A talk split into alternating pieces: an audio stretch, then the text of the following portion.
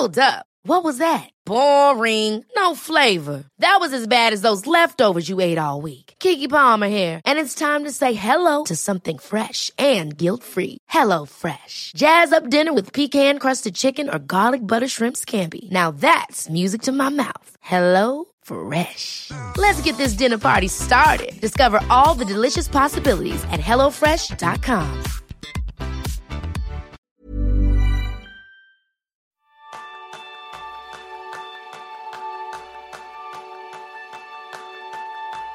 Me gustaría hacer una revisión profunda de tus hábitos, tu metodología y tus herramientas productivas. Ese es el tema principal del programa de esta semana, donde aprenderás a cómo revisar tu sistema de efectividad personal. Bienvenidos a una nueva píldora de Kenso, el podcast donde descubrirás cómo ser efectivo para vivir más feliz. Soy Kike Gonzalo, maestro en generar nuevas ideas productivas aunque no funcionen. Y yo soy González, maestro en el Mission Plus. Y como siempre vamos a comenzar dando las gracias a los patrones que se apuntaron cuando abrimos nuestro programa, que son en este caso Ana Belén Rodríguez y Moisés Pardo. Personas que nos estáis ayudando muchísimo a poder hacer que este podcast cada día sea mejor en todos los sentidos. Y si vosotros también queréis colaborar y uniros, solo tenéis que ir a la página www.kenso.es barra círculo y allí podréis ver todas las formas en las que podéis colaborar. Y una, vamos, teníamos muchas ganas de iniciar eh, esta nueva serie de píldoras productivas que hemos llamado Escuela de Verano Kenso. Queremos acompañarte durante este verano tan especial de la mejor manera que sabemos y es con seis píldoras y un solo objetivo. Ayudarte durante estas vacaciones a ser más efectivo. ¿Y cómo? Pues ya lo sabes, con el estilo Kenso. Contenido breve, sencillo, práctico y unos episodios que van a ser seis que siguen una secuencia lógica para poner en práctica un reseteo de tu sistema de efectividad personal. Y en este primer episodio de la Escuela de Verano Kenso vamos a prepararnos para ser más productivos. En lugar de ponernos en marcha, vamos a afilar el archa, que a mí es un concepto que me encanta. ¿A ti te gusta este concepto, Jerún? Sí, sí, sí, yo soy desde siempre, desde siempre, aunque no, no he tocado nunca un hacha en mi vida, pero sí, sí. En la fila del hacha hay muchas versiones, pero básicamente es, viene de esta historia de un leñero que que está cortando árboles, cortando árboles todo el día. Y cuando, cuando alguien dice, vas, vas un poco lento, bueno, pues no comentarle al leñero, vas un poco lento, tal vez tienes que afilar el hacha. Y, y el leñero contesta, no, no, no puedo porque no tengo tiempo porque tengo que cortar los árboles. Y al final va tan lento porque su hacha no está bien afilado y de aquí viene el, concepto de afilar el hacha, ¿no? Es básicamente pagar un momento, tomar tiempo, no solo afilar el hacha para recuperarte y, y organizarte y ordenar tus herramientas para luego recuperar este tiempo que has invertido con... Con creces. Sí, sí, con creces porque haces tu trabajo mucho más efectivo. A mí me encanta esa frase que decía Fred Couples, que cuando estás preparado estás más seguro y cuando tienes una estrategia estás más cómodo. Así que vamos a contar un poco también cuál es nuestra experiencia con esto, ¿verdad, Jerún? Sí, sí, sí. Porque a veces dices, vale, pues vosotros ya sois productivos, ya, ya no necesitáis separarnos para, para ser más efectivos. No, no hace falta que, que, paréis y, y haces este, este pagón para, para afilar la hacha. Pues la verdad es que yo utilizo cada año mis vacaciones para desconectarme de mi sistema productivo, de, de todo, ¿no? Deja de producir. Obviamente, mmm, mi cabeza todavía continúa, pues tanto, a veces apunto cosas nuevas, obviamente sí que me llevo mi libreta para si tengo una, alguna idea, pues la captura, ya está. Y a veces escribo un poco reflexión en mi libreta, pero no suelo consultar mis listas ni agenda. Tampoco necesito tanto porque mis vacaciones son bastante simples. Pues, ¿no? Habitualmente es hacer lo que me da la gana y, y planes muy pocos. Y, y, esto, y entonces la, el efecto es que cuando vuelvo al, al, trabajo, después de esta ausencia, después de esta desconexión, siempre hay alguna mejora. Uh -huh. oh, qué bueno. ¿Y tú? ¿Qué haces tú? ¿Cuál es tu experiencia con este parón, eh, la fila al hacha?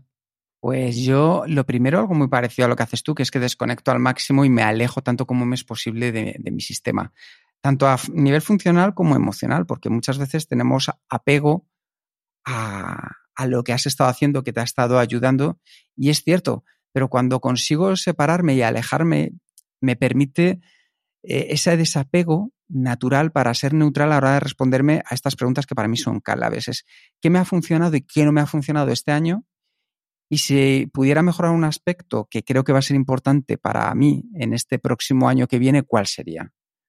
Entonces, bueno, llego al segundo paso, que lo hablaremos luego un poquito más adelante también, pero es que eh, cuando tengo clara respuesta a, a estas preguntas, puedo empaparme en conocer, en estudiar, en probar, en trabajar ese aspecto que quiero mejorar y me permite quedarme con lo esencial, que es lo que voy a terminar incorporando al sistema después del verano. Es decir, ya lo llevo como una parte intrínseca incorporada.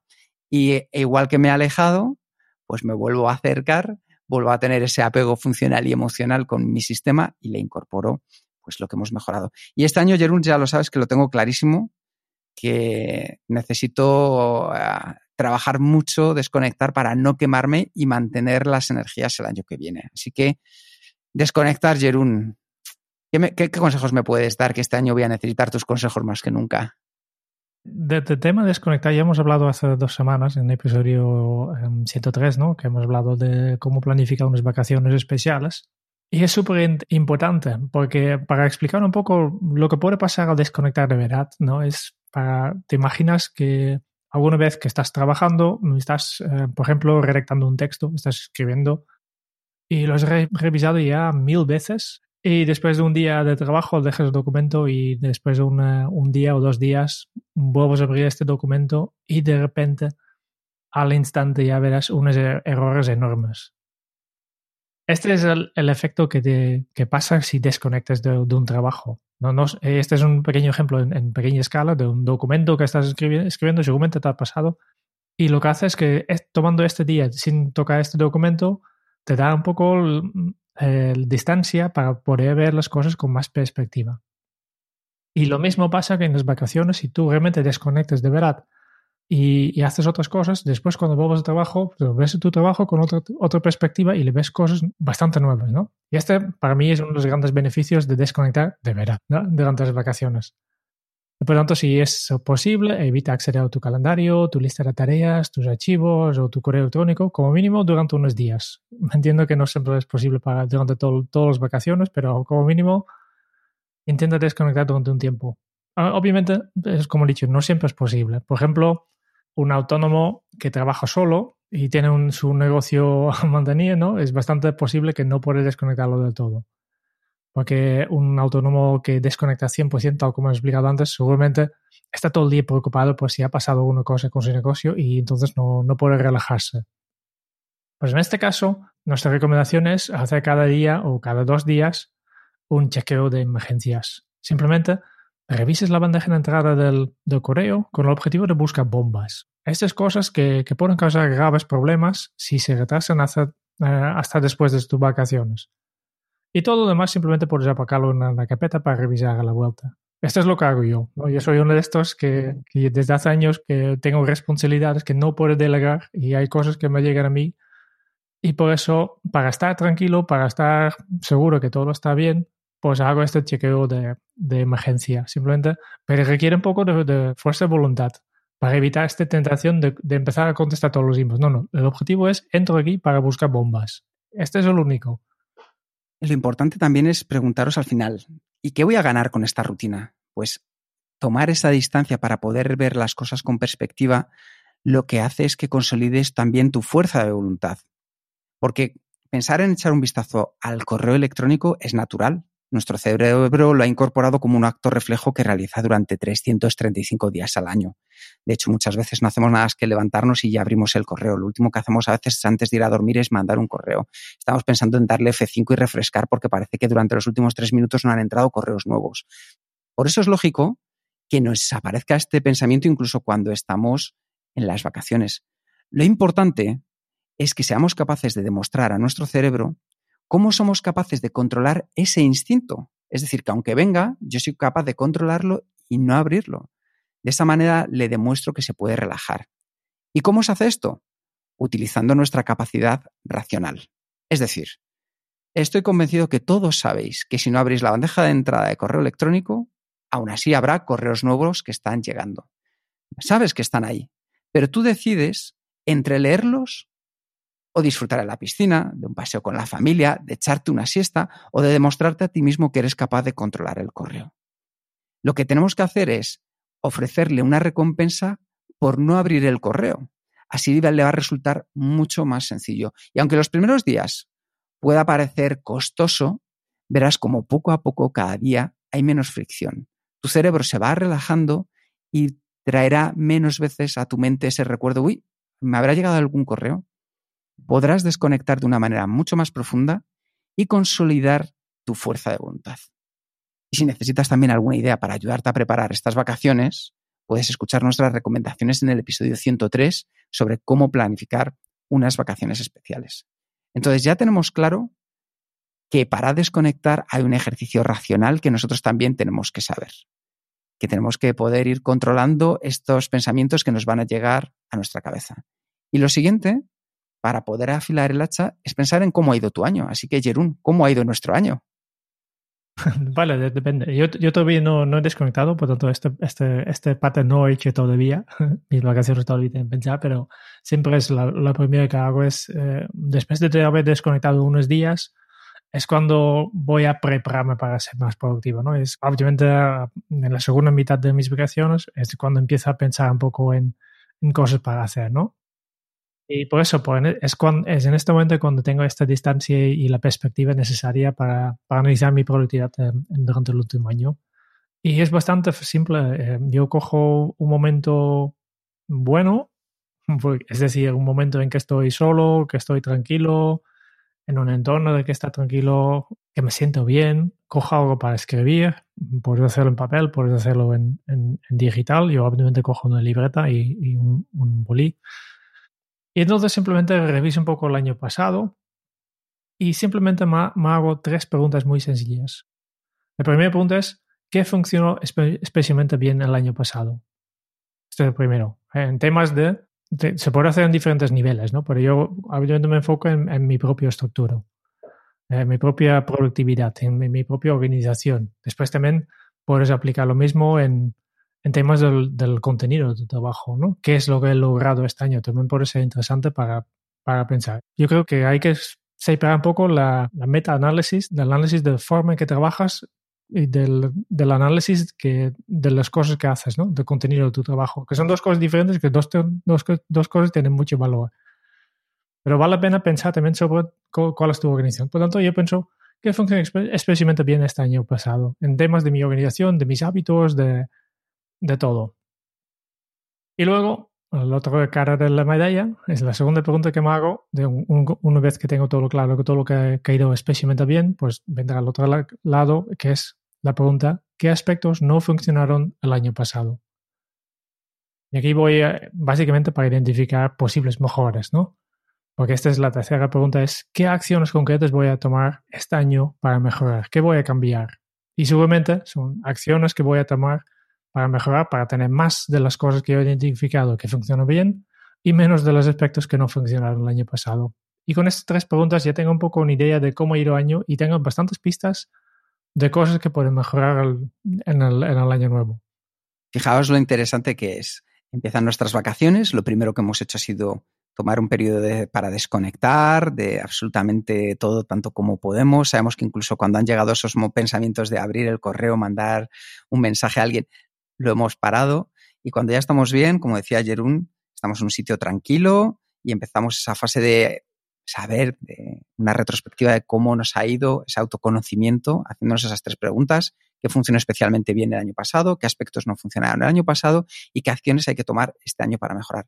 Es como un viaje, sabemos que tenemos tiempo, ya sabemos cuál es nuestro punto de partida con estas tres preguntas que nos ha hecho Jerún y ahora viene al punto de llegada al que queremos ir. ¿Para qué queremos ser más productivos? Decía Robert Frost una frase que a mí me encanta, que es que si trabajas de manera fiel y concienzuda durante ocho horas al día, puede que al final te conviertan en el jefe y entonces pasarás a trabajar 12 horas al día. ¿Cuál es la importancia de esta frase? Que hay que tener en cuenta para qué ser más productivo. Ser productivo es el medio, no el fin.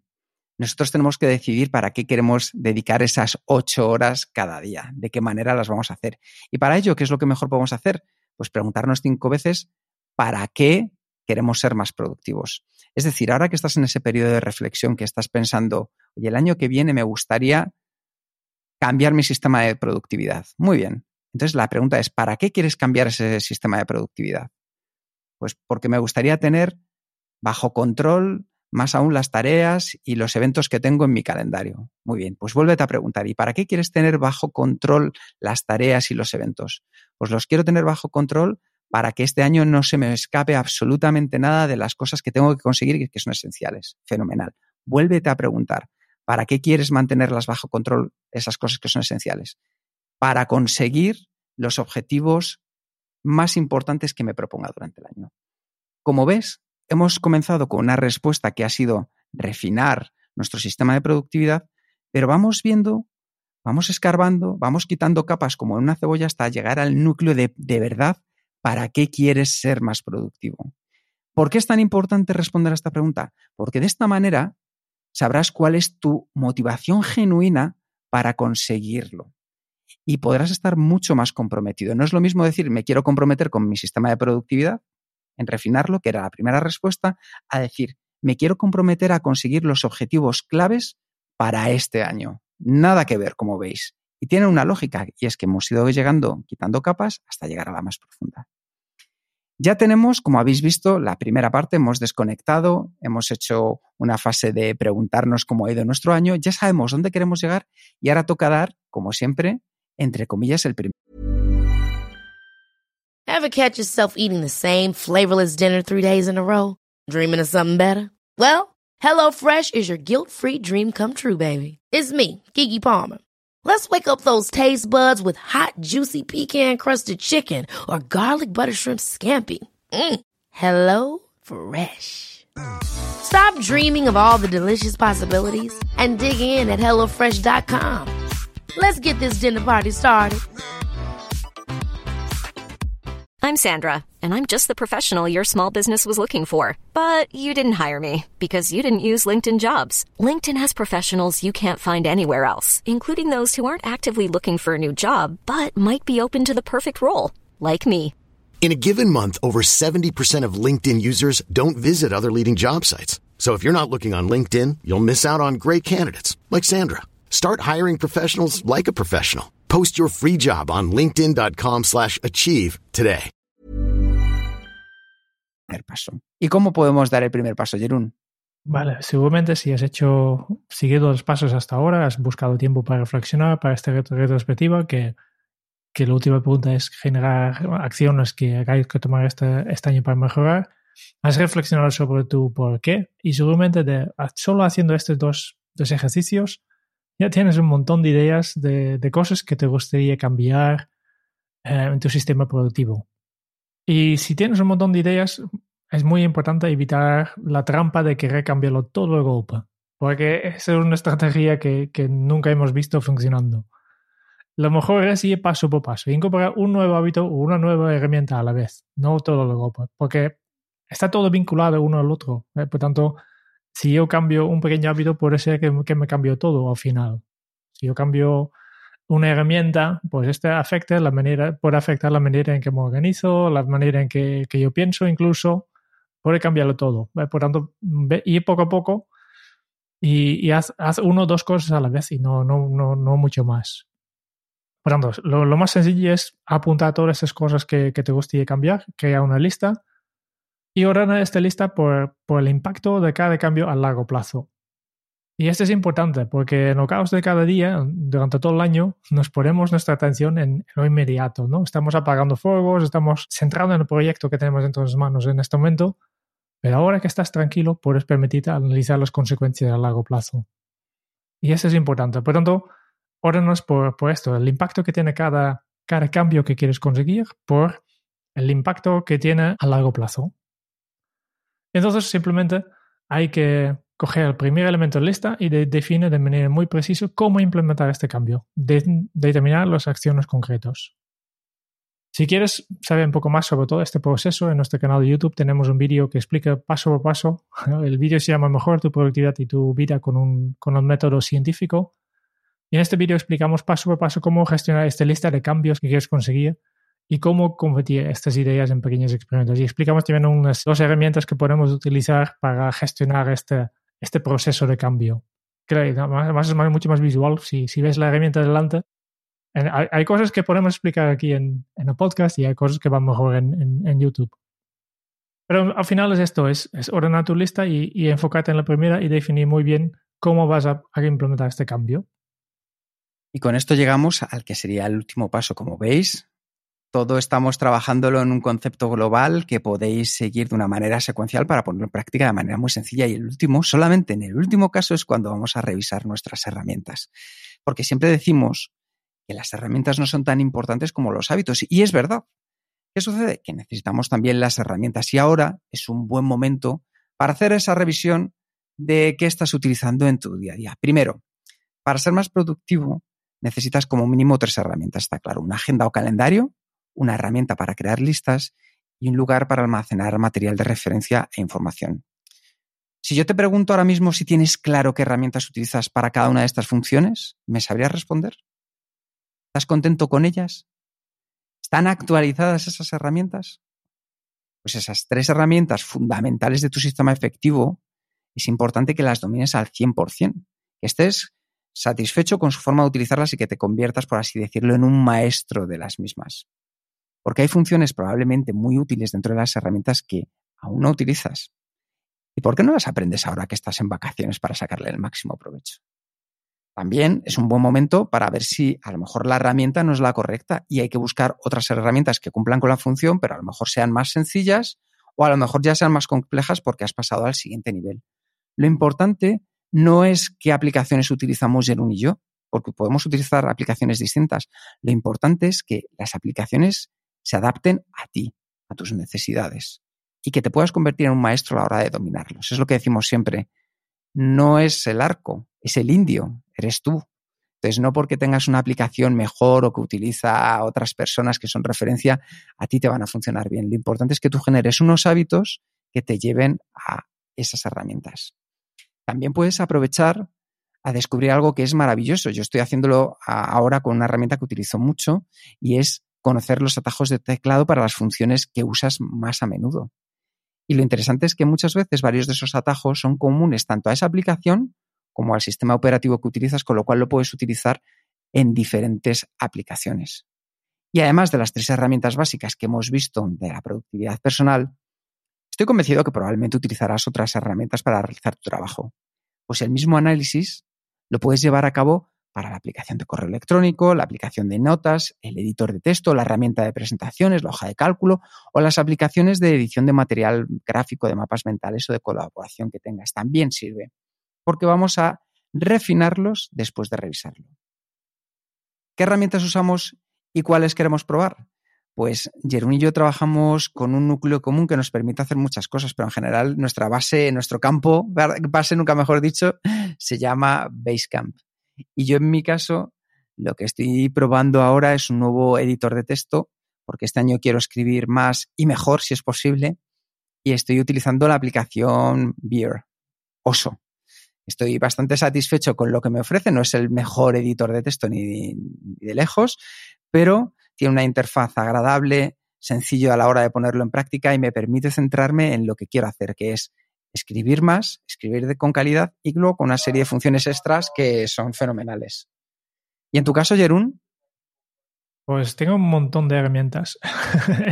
Eh, hace unos años publico en el, blog una lista de todas las herramientas que utilizo y tengo que utilizarlo, pues va cambiando. Yo, soy una persona que, a veces soy bastante estable, pero poco a poco van cambiando, ¿no?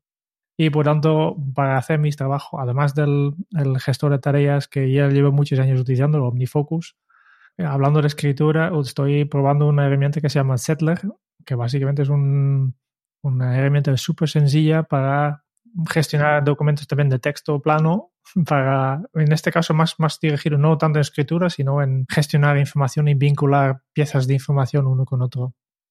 Y yo creo que hay algo en lo que tú eres un gran experto que también nos puede solucionar la vida, por si nos puedes dar una, pequeña pincelada al respecto de Jerún, que es el tema de las copias de seguridad, ¿verdad? Sí, siempre dicen, eh, los expertos nacen por, por necesidad, ¿no? y en mi caso pasa lo mismo. Yo creo que eh, todavía me, me, arrepiento mucho que hay un montón de información, un montón de documentos que he creado y trabajos, incluso he escrito un, medio libro que es súper útil para gente que trabaja con actividades para jóvenes, que he perdido todo. Que un día al, reinstalar mi ordenador pensaba que tenía un copia de seguridad y reinstallaba, reinstallaba el ordenador y perdido todo. Este ya hace muchos años, ¿eh? y desde entonces yo vigilo mucho el tema de, de copias de seguridad. Y yo creo que ahora que has parado, también es un buen momento para pensar en, este, este último aspecto, ¿no? mirar tu estrategia de copias de seguridad de tus datos. Y antes de, de, explicar un poco los conceptos, una cosa que siempre cuando hablo de copias de seguridad mm, me, me, contestan, hablan de la nube. Yo quiero dejarlo muy claro. Tener tus datos en la nube no es una copia de seguridad. No me digas eso. No, no, no, no, no es una copia de seguridad. Porque eh, imagínate, si por alguna razón se borra tu cuenta de Dropbox, de Google Drive, de iCloud o de OneDrive, directamente también se borrarán las copias locales en tu ordenador y has perdido todo. ¿No? Por eso digo, una copia de seguridad real está desconectar los datos de uso, en uso. ¿no? Por tanto, tienes una cosa que es el, es documento que estás usando, que puede ser sincronizados, y después tienes una copia separado, no desconectado de esto. Y esto, necesitas una copia de seguridad de todos tus datos importantes, todos los documentos importantes, por si hay algún desastre. Que puede ser que pierdas tu portátil, puede ser que el Google borra tu cuenta de Gmail, la empresa de alojamiento donde tienes tu página web alojado, pues ha quebrado, que es algo que recientemente ha pasado al, a Rubén Hernández, ¿no? que, que explicaba en su blog que ha perdido todos sus entradas de blog porque tampoco tenía copia de seguridad de sus escritos en, en Internet. También necesitas tener una copia de seguridad no solo para para los desastres, pero por si cometes algunos errores. A veces, pues de repente ves que te, reclaman una factura que tenías en tu escritorio y que borraste hace un mes. No te tenías que haberla archivado y tú lo has borrado, ¿no? O descubres que has sobrescrito en la plantilla que usas para nuevos proyectos, etc. Pues a veces nosotros somos, somos humanos y te equivocas y entonces necesitas poder recuperar este documento.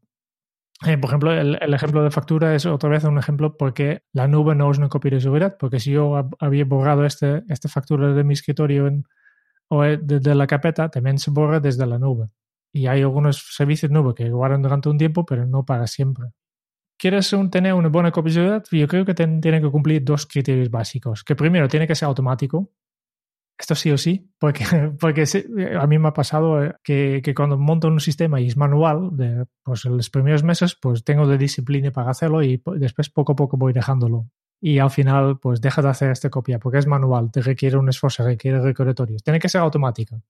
Por tanto, tiene que ser una, algo que, que tú instalas y que tú configuras una vez y después funciona para siempre. Y después, el otro principio básico es que necesitas copias en al menos dos lugares. No es suficiente tener una copia de seguridad en un disco duro externo que tienes conectado a tu ordenador, porque si alguien viene a robar tu ordenador, seguramente también se llevará el disco duro. No, así de fácil. Que yo conozco este caso, ¿eh? Yo conozco un caso real que pasó esto. ¿No?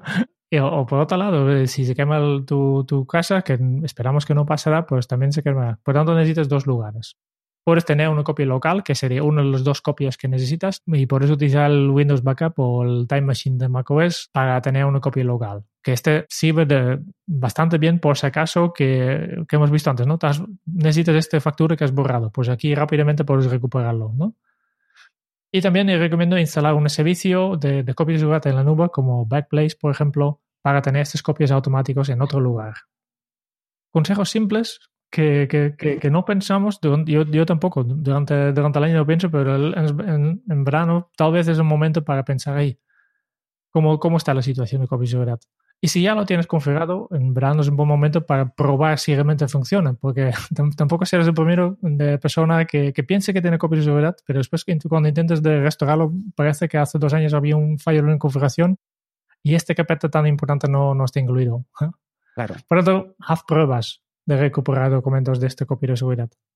Bueno, y Jerún nos ha dado también una serie de indicaciones para estas herramientas y ahora recordad que la herramienta más importante sobre la que tenéis que hacer un reset es vuestro cuerpo, así que preguntaros cómo está vuestro cuerpo. Con algo tan sencillo, ¿qué nota te pones de 1 a 10? Al final es importante que recuperemos ese estilo de vida, de alimentación, de deporte, de descanso que nosotros nos sentimos cómodos con él mismo. Y yo os recomiendo para esto algo muy sencillo y es podéis echar mano de los podcasts de Kenzo donde hemos tratado muchos temas. Desde el podcast con Aitor Sánchez de Mi Dieta Cogea, en el que hablamos de todo lo que tenía que ver con nutrición, hasta el podcast de Izanami Martínez para hacer un reseteo de nuestra vida, el podcast con Carla Sánchez con un bienestar en nuestro cuerpo. Podéis echar mano de estos podcasts de Kenso, con los cuales también podéis prestar especial atención a la herramienta más importante que tenemos. Yo creo que hasta aquí, Jerún, ha estado muy bien ver cómo podemos afilar el hacha de nuestro sistema de productividad, que significa única y exclusivamente el apartarnos de ella, dejar de pegar hachazos a los árboles, ver cómo está la hoja del hacha y si está mellada, empezar otra vez a afilarla bien y cuando ya estemos seguros, entonces ponernos en marcha. Por eso este ha sido el primero de los episodios en nuestra escuela de verano. Ya sabéis, una serie especial de píldoras productivas, de seis píldoras en las que trataremos para ver cómo mejorar nuestro día a día. Y continuaremos la semana que viene con una segunda entrega en la que trataremos sobre cómo establecer objetivos alcanzables. Muchas gracias por escuchar el podcast de Kenso. Si te ha gustado, te agradeceríamos que te suscribas al podcast, lo compartas en tus redes sociales o dejes tu reseña de 5 estrellas para ayudarnos a llegar a más oyentes. Y si quieres conocer más sobre Kenso y cómo podemos acompañarte a ti a tu equipo o a tu organización en el camino hacia la efectividad personal, puedes visitar nuestra web kenso.es. Te esperamos la semana que viene en el próximo episodio del podcast de Kenso, donde Kike y Jerún buscarán más pistas sobre cómo ser efectivo para vivir más feliz. Y hasta entonces, ahora es un buen momento para poner en práctica un nuevo hábito Kenso. ¿Qué ha funcionado y qué quieres mejorar en tu sistema? Hasta dentro de muy pronto. Chao.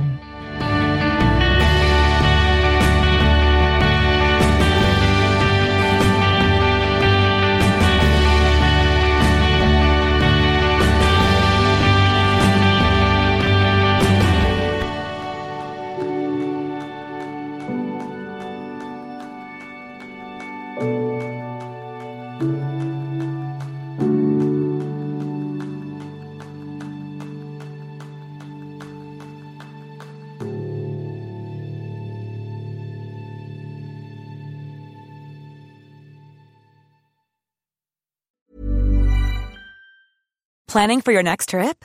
Elevate your travel style with Quince. Quince has all the jet setting essentials you'll want for your next getaway, like European linen, premium luggage options, buttery soft Italian leather bags, and so much more. And is all priced at 50 to 80% less than similar brands. Plus, Quince only works with factories that use safe and ethical manufacturing practices. Pack your bags with high-quality essentials you'll be wearing for vacations to come with Quince. Go to quince.com slash pack for free shipping and 365-day returns.